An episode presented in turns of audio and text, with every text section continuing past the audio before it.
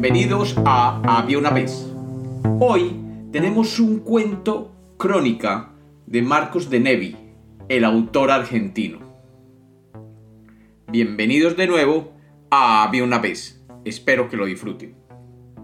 Había una vez. Había una vez una doncella a la que llamaban Doña Juana. Doña Juana era hija de los reyes católicos. Esta muchacha había heredado de su abuela materna, doña Isabel de Portugal, el arrebato fantasioso y la ensoñación lunática. Y de su otra abuela, doña Juana Enríquez, cuyo nombre de pila llevaba la terquedad de una mula. De ambas vertientes de la sangre vino a resultar una doncella tan empecinada en sus imaginaciones que no había forma de quebrantarlas. Cuando Juana cumplió los 15 años, sus padres decidieron casarla, porque el primogénito, el infante don Juan, era muy distraído de salud y en cuanto se descuidara podía cometer el traspié de morirse. De modo que había que apercibir a doña Juana para que fuera la futura reina. Pero una reina siempre en la luna de los sueños ¿De qué le serviría Castilla? ¿De qué a Aragón y a los 300 señoríos sufragáneos, sin contar las Indias occidentales, a punto de ser descubiertas por el genovés? Se confió en que el matrimonio y la maternidad la harían bajar a tierra. Y si aún así persistía en sus fantasiosidades, iba a necesitar un marido que lidiase él solo con el león de la guerra, con el lobo del gobierno y con el zorro de la política. Correos secretos fueron despachados a todos los reinos de la civilización, portando mensajes que mezclaban el ofrecimiento de la mano de doña Juana, la garantía de que el infante don Juan no tenía para mucho y un inventario fabuloso de las Indias occidentales. Los candidatos proliferaron los protocolos, las etiquetas y costumbres de entonces querían que cada candidato enviase, junto con la petición de mano, su retrato pintado del natural, que los reyes católicos, asistidos por inquisidores de Segovia, por sabios de Salamanca y por nigromantes de Toledo, examinaron uno por uno en una cámara del castillo de Valladolid, a escondidas de doña Juana, para que la ilusa no se dejase engañar por alguna pintura de embeleco y después, ¿quién la desengañaría? Varios postulantes fueron rechazados sin miramientos. Un vástago del rey Tudor porque aunque lo habían pintado con bigotes, se notaba que era un niño de no más de siete años. El nieto del duque de Borgoña, porque su figura adolecía de penurias de masculinidad. Dato confirmado por el embajador aragonés ante la corte de Capeto. Cierto príncipe de Calabria y de las Islas Eolias, un joven muy guapo y muy simpático, porque junto con el cuadro llegó un aviso de que se trataba de un impostor napolitano. Un duque de Iliria y otro de Transilvania, porque eran dos viejos ya retirados del servicio del amor. El Zarevis de Rusia, porque en aquel bárbaro país todavía no prosperaba el arte pictórico. Y lo que se vio en el retrato espantó a todos. Y el conde palatino de Magdeburgo, porque cuando se lo escrutó a medianoche y a luz de una antorcha, que es como un retrato revela el alma del retratado, se advirtió que ese teutón no creía en la virginidad de María. Finalmente, llegó en un gran marco dorado y labrado la efigie de Felipe, hijo del emperador Maximiliano de Austria y rey, el mismo, de los Países Bajos. La claridad del día lo descubrió muy apuesto y de virilidad testaruda. Indagado a medianoche, al resplandor de la antorcha, le averiguaron prendas de espíritu que los indicaban como un marido ideal para doña Juana. Abundaba en valor, en prudencia y en frialdad de ánimo. Ignoraba la lujuria y la glotonería. Era modesto, sensato y poco amigo de acicalarse, y rehusaba todo género de devaneos mentales.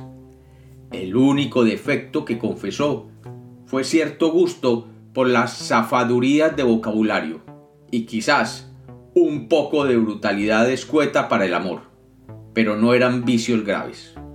En compensación, rebosaba de fe cristiana. Los reyes católicos ahí mismo dieron por concluido el desfile de candidaturas. A la mañana siguiente, el retrato, velado con un terciopelo carmesí, fue conducido por dos pajes hasta la presencia de doña Juana. Lo precedía una tropa de camareras de palacio y lo seguía un cortejo de músicos vihuelistas. Detrás venían los nigromantes, luego los sabios y después los inquisidores. Cerraban la marcha los reyes entre dos maceros. Y cuando quitaron el paño y la estampa de Felipe apareció en sus trazos graciosos y en sus tintes encendidos. Doña Juana miró e incontinenti se desvaneció, prendada de golpe y para siempre de la hermosa figuración. Una hora le perduró el desmayo, que ella ocupó en soñarse unos amores fogosos con aquel mancebo. Al recobrar el sentido, ya estaba tan extraviada en sus quimeras que nunca más saldría. Un mes más tarde se celebraron las bodas. Felipe no era ni la mitad de hermoso de como lo declaraba el óleo, y tenía el alma usurpada por la crueldad y el orgullo. Añadía costumbres disolutas y una indiferencia religiosa fronteriza de la apostasía. Sus súbditos lo apodaban Felipe el Diablo, mote que jamás pronunciaron en voz alta ni baja, por temor de que los mandaran a callar con la horca. Si hoy estas tardías páginas traen a la luz un secreto guardado en el corazón de aquella gente, es porque la literatura sabe lo que la historia ignora. Las disidencias entre Felipe el Diablo y el Felipe del retrato piden una explicación. Autor de la engañifa, o más bien su servil ejecutor, fue Jan van Horn, que cuando joven había aprendido en Italia, en el taller florentino de Miser Paolo Ludovici, el arte de la pintura fraudulenta. Habilidad que a su regreso a Flandes le valió fama y dinero, porque en sus retratos los viejos se rejuvenecían, los feos y deformes se hermoseaban y los tontos parecían inteligentes, los canallas, santos y los perversos, ángeles. Pero cuando Felipe le contrató las pinceladas para el cuadro que enviaría a España y le previno que de su talento dependían dos cosas, el matrimonio del retratado y la cabeza del retratista, Jan Van Horn se espantó es que ni el venerable Miser Paolo, que una vez había hecho el retrato de un feroz ajusticiado y lo había vendido con el título de Adonis muerto por el jabalí, habría sido capaz de sobreponerse al aire crapuloso que difundía Felipe. Para salir del paso, recurrió a un estratagema. Durante todo el tiempo que le llevó la fabricación del engaño, miraba con un ojo aquella cara de perversidad irrebatible y le corregía las medidas y las proporciones, mientras que con el otro miraba la cara de un soldado que montaba guardia a la puerta del aposento. Y fue gracias a ese estrabismo que el retrato de Felipe saldría airoso en Valladolid de la prueba de la antorcha. Los reyes católicos no demoraron en advertir la estafa, pero ya era tarde para cualquier enmienda. Encima se les murió el primogénito. Enemistad y discordia hubo entre suegros y yerno, y se dice que los disgustos urgieron el acabamiento de la reina, quien, aún finada, tenía una expresión de contrariedad, y le aconsejaron al rey renegar de la viudez y casarse con Germana de Foix, en procura de un heredero que le disputase al flamenco el doble trono. Pero la edad le estropeó esos planes. En cambio, doña Juana nunca se dio cuenta de la superchería.